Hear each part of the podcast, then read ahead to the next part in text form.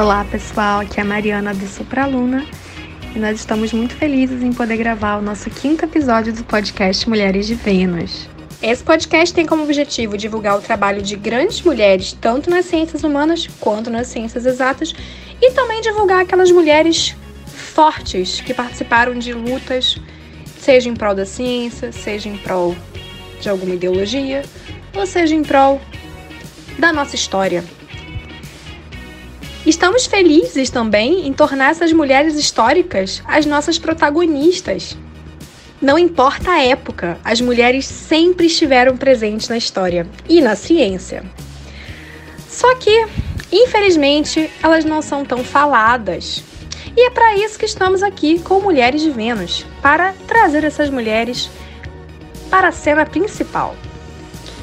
Espero que ao ouvir o nosso podcast semanal, você se sinta inspirado por essas mulheres incríveis que ajudaram a escrever a história da ciência e da humanidade. E lembre-se, o lugar da mulher é onde ela quiser e inclusive na ciência. Vambora começar esse episódio porque eu já estou ansiosa. E a nossa homenageada de hoje é a americana astrônoma Annie Jump Cannon. Ela foi importante para a astronomia porque ela catalogou, ela foi responsável por desenvolver um catálogo de classificação estelar. E nosso convidado de hoje é o Pércio, do Quântico Raiz. Pércio, seja bem-vindo de novo e estamos muito felizes que você esteja aqui novamente com a gente participando desse episódio.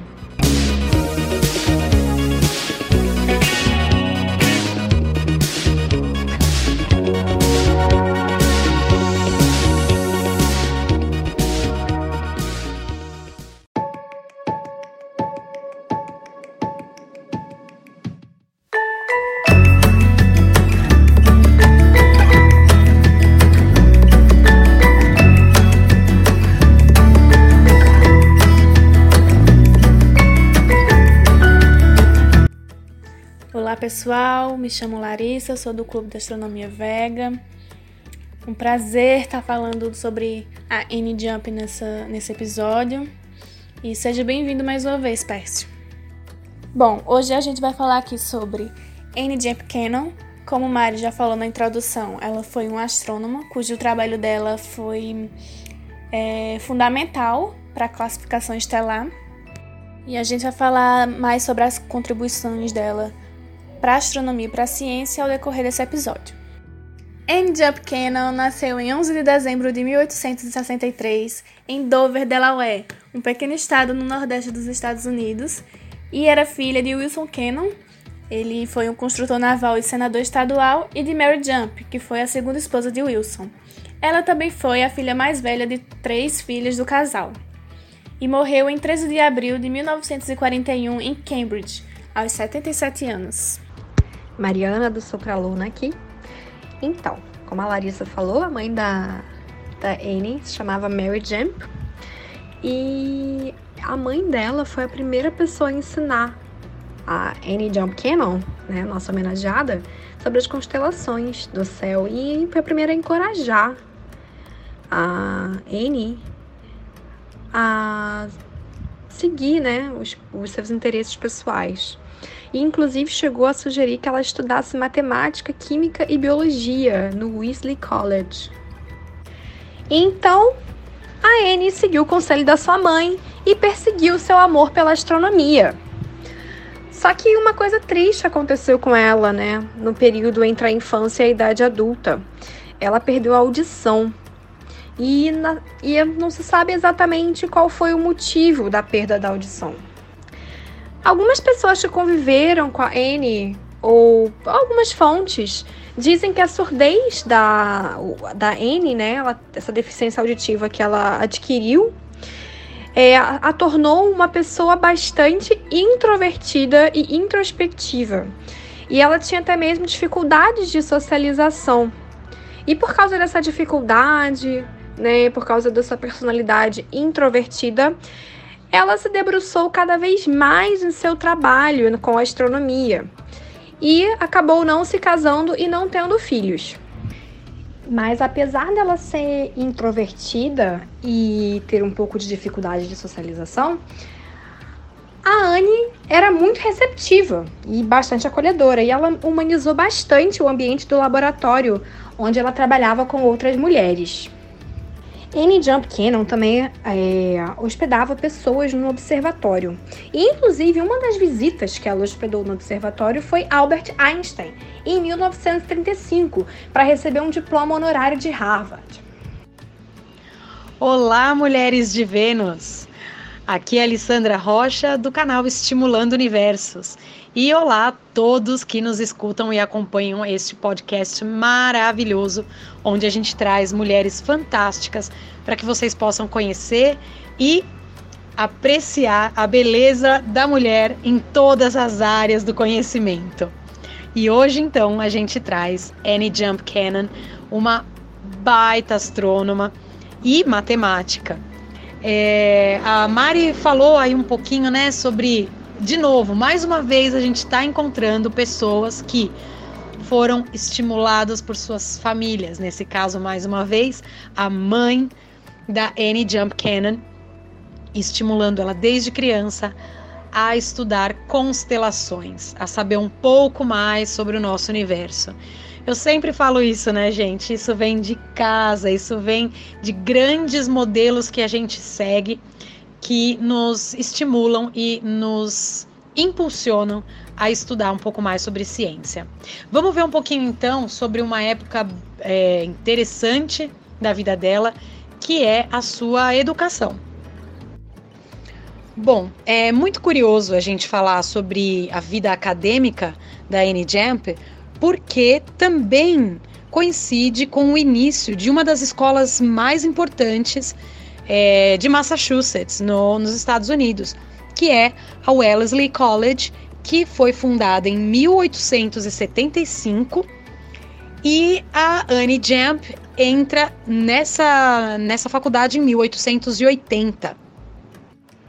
Bom, essa faculdade era considerada uma faculdade liberal, né? E era uma, uma faculdade voltada para estudantes mulheres, né? Onde ela pôde ter ah, o privilégio de estudar física e astronomia.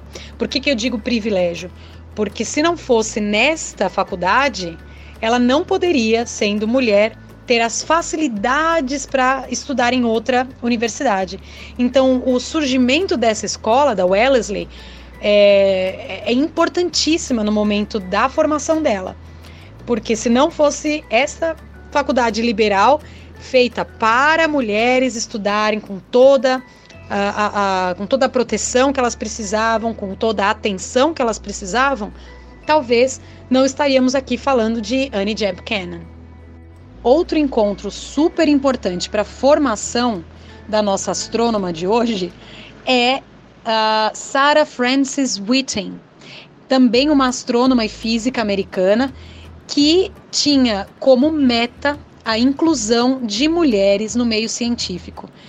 Então, ela foi tutoriada, né, a, Annie Jump foi tutoriada por Sarah Frances Whiting, ao mesmo tempo que tinha aulas nessa grande escola voltada para a educação científica das mulheres. Bom, aí então, em 1884, quatro anos depois dela ter entrado na, na faculdade, ela se gradua em física. E uh, volta a morar em Delaware, onde é sua seu local de origem, por 10 anos. E nesse momento ela se apaixona por uma nova arte, uma arte recente que estava surgindo ali, que é a fotografia. E aí então, em 1892, ela viaja para a Europa, tirando ali fotos, eh, escrevendo poemas e volta para Chicago em 93 para publicar suas, suas fotos e poemas. E aí a gente vai remeter a esse evento que a Mari já adiantou, que foi a, a surdez dela. Né? Ela foi acometida por escarlatina, é, uma doença que simplesmente deixou Anne praticamente surda né? E tornou a vida dela, a vida social dela, muito difícil. É, o pior ainda foi que assim que ela que ela volta da, da, da Espanha, né, da Europa, e é acometida por essa doença, a mãe dela falece, né? E as coisas vão piorando cada vez mais por questões financeiras, né? É muito curioso, ela estava indo para um lado ali bem confortável e tranquila e a vida deu essa reviravolta e ela precisou arrumar ali um emprego. E quem ela vai procurar? Ela vai procurar exatamente a tutora dela, a física Sarah Frances Whiting. Ela escreve para ela e pergunta se, se, se em algum lugar da universidade tinha uma vaga de emprego. E então Sarah contrata Annie Jump como física assistente. O mais legal é que por causa desse emprego que ela consegue como assistente e, obviamente, pela exposição que ela tinha aos equipamentos da universidade e tudo mais, ela começa a se interessar por espectroscopia. Olha, olha quanto conhecimento que ela foi adquirindo conforme a vida que culmina nesse ponto, quer dizer, ela desde pequena apaixonada por astronomia por conta do estímulo da mãe, graduada em física e amante da fotografia. Ela consegue juntar tudo isso na espectrografia. Então, é, ela precisando usar equipamentos melhores, porque na Wellesley não tinham os melhores telescópios, né? E não tinha os melhores equipamentos de espectroscopia. O que ela faz? Ela se matricula no Radcliffe College como aluna especial, como aluno ouvinte, para estender os seus estudos de astronomia. Essa Radcliffe College era próximo a Harvard College e onde os professores de, de Harvard davam muitas aulas lá também, aulas especiais e tal. Então ela se beneficiou também das aulas de Harvard. E, claro, que ela consegue é, ser contratada como assistente de observatório do uh, Harvard College Observatory. Então ela trabalhou dentro do observatório da Universidade de Harvard em 1896. E aí então ela consegue é, concluir os estudos e finalmente recebe o título de mestra em Wellesley. Mas é claro que nós estamos falando de um tempo onde, mais uma vez, as mulheres precisavam do aval, daquele selo de um nome masculino junto aos seus trabalhos. Então, por causa dessa contratação é, no Observatório de, de Harvard, é, ela ficou conhecida como uma das integrantes do grupo chamado Mulheres de Pickering. Pickering era o diretor do observatório, né? Edward Charles Pickering, que contratou é, muitas mulheres, mulheres excepcionais, mas que tinham, ficavam com esse com esse estigma, né? Elas não tinham seus nomes é, ditos, e sim eram um grupo de mulheres de Pickering. Bom, falando agora um pouco mais sobre esse sistema de classificação estelar, é, em 1896, Anne foi contratada pelo o diretor do Observatório de Harvard, Edward Pickering, para ser assistente dele. E junto com ela, ele contratou várias outras mulheres para ajudar ele no projeto que ele tinha de realização de catálogo de Henry Draper, que era um extenso catálogo com o objetivo de mapear e definir todas as estrelas do céu ou o máximo que conseguissem. Anne acabou se tornando uma das responsáveis pelo trabalho de espectroscopia em Harvard e pela organização das classes espectrais é, das estrelas e acabou classificando cerca de 400 mil estrelas. E em 1901, ela publicou o seu sistema de classificação estelar, que é conhecido até hoje, é, se estuda ele até hoje, e ele é conhecido hoje em dia como classificação espectral de Harvard. Bom, mas o que é espectroscopia? O que é classificação é, de classes espectrais? É, a espectroscopia ela estuda o espectro de radiação eletromagnética que irradia de corpos celestes. E a espectroscopia estelar é, oferece uma maneira de classificar as estrelas de acordo com suas linhas de absorção nesse espectro eletromagnético. Por exemplo, você vai pesquisar no Google sobre linhas de absorção do espectro de uma estrela. É, você vai ver o espectro eletromagnético, você vai ter o resultado do, de um espectro eletromagnético e nele vai ter é, algumas linhas escuras na vertical. Essas linhas escuras é, em determinadas posições do, do espectro ela vai representar o íon de um determinado elemento químico e a largura dessa, dessa linha vai representar a, a abundância desse elemento químico. E a classificação estelar ela se baseia nas características espectrais desses corpos, dessas estrelas. Para se obter esses espectros, era utilizado da técnica da fotometria, que ela é ela mede a intensidade da radiação eletromagnética de um objeto astronômico, para resumir bem. E aí tinha um grupo de, de homens no observatório de Harvard que era responsável pela fotometria. Eles iam à noite, ficavam à noite no, no observatório para o grupo de mulheres não precisar passar por essa etapa. Então, elas só analisavam esses dados que os homens, esse grupo de homens trazia. Oi, gente, aqui é Débora novamente. E eu achei muito interessante a classificação estelar. E eu lembrei que tem uma frase que ela própria criou na época, que Oh, be a fine girl, kiss me, que é pra gente poder lembrar dessas classes. O, B, A, F, G, K, M. E tem uma variação também usada hoje em dia que é Oh, be a fine guy, kiss me. Quando N passou a ser responsável pela classificação das estrelas, ela dividiu em sete classes. A classe O a classe B, a classe A, a classe F, a classe G, a classe K e a classe M.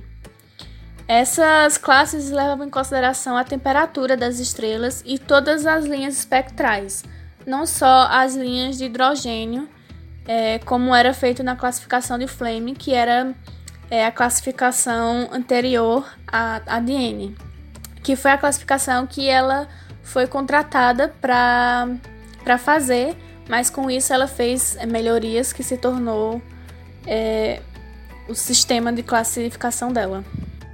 Essa classificação ela foi feita da mais quente, da estrela mais quente até a estrela mais fria. É, ou seja, é, a classe O é a classe de estrelas mais quente que se tem é, conhecimento. E a classe M é a classe de estrelas mais frias é, conhecidas. Ela sentiu, sentiu necessidade de subdividir essas, essas classes é, em 10 cada uma. Ou seja, O0 significa é, a estrela mais quente da classe O, enquanto que O9 significa é, a estrela mais fria da classe O. A mesma coisa com a classe B, é, a estrela B0 é a mais quente da classe B e a B9 é a mais fria da classe B, e assim vai sucessivamente. Só para vocês terem uma ideia das estrelas que fazem parte dessas classes, na classe A nós temos a estrela Mintaka, que faz parte do cinturão de Órion. Ela é popularmente conhecida como uma das Três Marias. Ela faz parte da classe O. É, na classe B temos Rigel, que também é uma estrela da, constela da constelação de Órion, que é, é uma estrela azul, que ela é bem fácil de ser encontrada na constelação, aquela mais azulada. Na classe A temos Sirius, que é a estrela mais brilhante do céu noturno. Ela pertence à constelação de Cão Maior.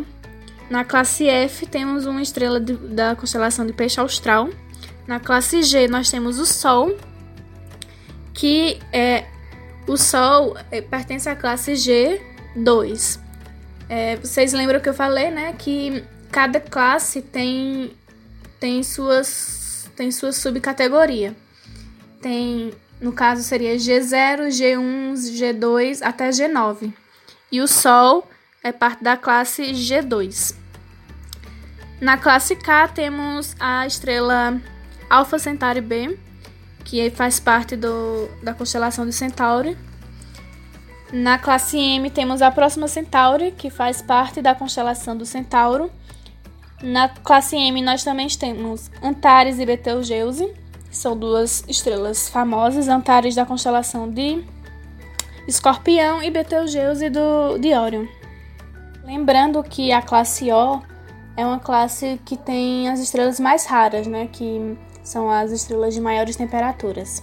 Então, resumindo, na classe O, Mintaka, na B, Rigel, na A, Sirius, na F, temos a alfa da constelação de Peixe, na classe G temos o Sol, na classe K temos Alpha Centauri, na classe M temos Próxima Centauri, Antares, Betelgeuse, é, entre outras é, estrelas. Cada classe tem várias estrelas, tá? Esses são só exemplos. Então, esse é o famoso sistema de classificação estelar de N-Jump, que hoje em dia é conhecido como é, a classificação espectral de Harvard.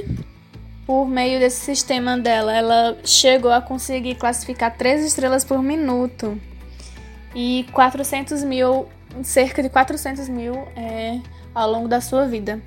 Ela também descobriu 300 estrelas variáveis, 5 novas e uma estrela binária. Muitas contribuições ela fez. Eu tentei resumir é, esse sistema de, de classificação dela de uma forma que ficasse é, fácil de eu explicar e de todo mundo conseguir compreender. É, espero que, que eu tenha atingido esse objetivo, porque foi um pouco difícil é, explicar de forma fácil e ainda trazer as informações necessárias. Espero que vocês tenham entendido. Olá, galera, tudo bom? Eu sou a Física Débora, sou doutora em Física Atômica e Molecular pela FRJ e estou muito feliz de estar participando novamente aqui, Mulheres de Vênus, com vocês, meninas, e com o nosso convidado Pércio. É, eu sou física, não sou astrofísica, então para mim está sendo uma grande oportunidade conhecer mais sobre a Anne Cannon com vocês. Gente, que mulher incrível, ela merecia dois podcasts escutando vocês comentando sobre a vida dela, sobre os prêmios dela. Nossa, eu tô assim de boca aberta, porque hoje em dia já é muito difícil fazer ciência. Vou falando sério, é muito difícil fazer ciência. Fazer ciência sendo mulher é mais difícil ainda. Agora coloca isso no papel, né? Quando ela começou essa trajetória no século XIX. Nossa, essa mulher ela realmente não é pouca coisa. Para vocês terem noção, a Anne e as outras mulheres do observatório elas eram muito criticadas por não estarem sendo esposas e donas de casa. Naquela época, era muito difícil uma mulher crescer na carreira acadêmica e geralmente elas sempre se eram restringidas a cargos de assistente. A média de salário era de 25 cents, né, 25 de dólares, centavos de dólar por hora, e elas trabalhavam em média de 7 horas por dia em 6 dias da semana. Um astrônomo colega de Jenny, Hallow Shapley, ele prestou uma homenagem póstuma para ela. É, eu vou ler um pequeno trecho. Diz assim: ela deve ser classificada entre um grupo de mulheres cientistas e pioneiras. A maioria de suas companheiras foram em grande parte envolvidas em projetos educativos. Ela era quase exclusiva por ter no grande processo de entendimento o seu lado criativo. Ela estava envolvida em pesquisas científicas em um campo especializado a sua atividade persistente tem sido uma luz, guia para mulheres estudiosas, e seu sucesso tem sido suas inspirações. A Anne ficou conhecida pela sua habilidade, diligência, entusiasmo e paciência. Foram 40 anos de trabalho científico e não parou por aí. Ela também trabalhou muito para os direitos das mulheres, ela se dedicou à luta pelo sufrágio feminino e foi membro do Partido Nacional da Mulher. Em 1923, ela também foi eleita uma das 12 maiores mulheres vivas da América pela Liga Nacional das Eleitoras. O legado de Anne Jump Cannon é impressionante. Ela foi a primeira mulher eleita da American Astronomical Society. Ela também foi a primeira doutora honorária de Oxford N classificou mais estrelas em vida do que qualquer outro astrônomo, um total de 350 mil estrelas. ela conseguia classificar três estrelas por minuto, apenas observando seus padrões espectrais. E se ela usasse lente, ela conseguia classificar estrelas até a nona grandeza. É pouca coisa não, hein? A carreira de Anne levou que mulheres ganhassem respeito e aceitação na comunidade científica. Ela trilhou um caminho para muitas mulheres cientistas e futuras astrônomas. O nosso muito obrigado, Anne Jump Cannon. A Anne Jump Cannon teve algumas conquistas, alguns prêmios, honrarias. Como, por exemplo, em 1921, ela é, começou o doutorado na Universidade de Groningen, na Holanda. E ela foi a primeira mulher a receber um doutorado, um, um doutorado honorário na Oxford University. Em 1931, ela foi a primeira mulher a receber a medalha de Henry Draper. Em 1935, ela foi a primeira mulher eleita para o cargo da American Astronomical Society. E ela tem, inclusive, uma cratera lunar com o seu nome, conforme o Pércio contou pra gente. Também tem um asteroide o 1120 Canonia, que é, que é justamente nomeado em sua homenagem. Ela também foi apelidada de Censora do Céu, por classificar mais de 3 mil corpos estelares, mais do que qualquer outra pessoa.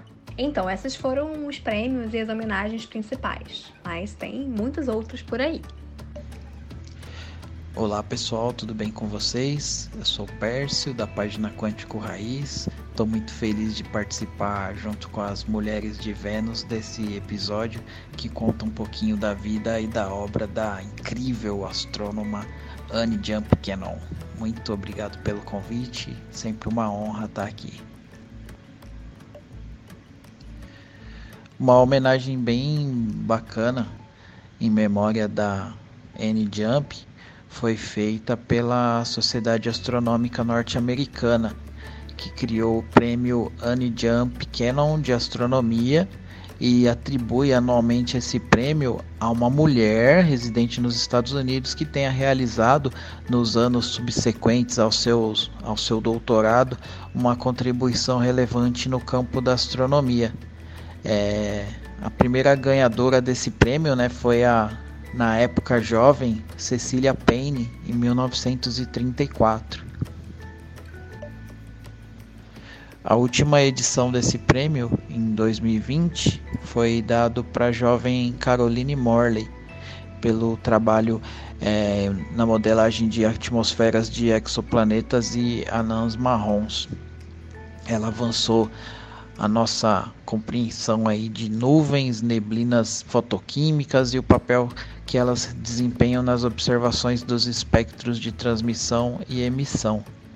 É bem interessante observar a galeria das premiadas, é, que a gente vê vários rostos jovens, né? várias mulheres que estão se destacando em astronomia, e eu acredito que a maioria delas foi inspirada, né, entre outras grandes mulheres, pela, pela Anne Jump Cannon.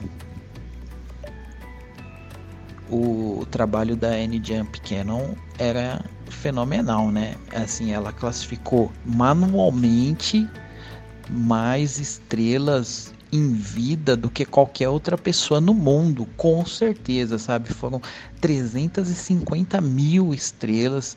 Ela descobriu mais ou menos 300 estrelas variáveis, cinco novas, uma binária espectroscópica. Ela era uma máquina, né? E assim, e é interessante observar a evolução do trabalho e como ela ficou especialista no assunto. Ela descobriu a primeira estrela em 1898 e, e a confirmação só foi dada em 1905. Quando ela, quando ela começou a catalogar as estrelas, ela conseguiu classificar mil estrelas num período de três anos. Isso é, já era um número considerável. Em 1913, ela já era capaz de, de trabalhar com 200 estrelas por hora, ou seja, ela catalogava 3 estrelas por minuto apenas observando seus padrões espectrais. Se ela usasse uma lupa, ela conseguia classificar estrelas até a nona magnitude, que é um brilho cerca de 16 vezes mais fraco que o olho humano pode ver.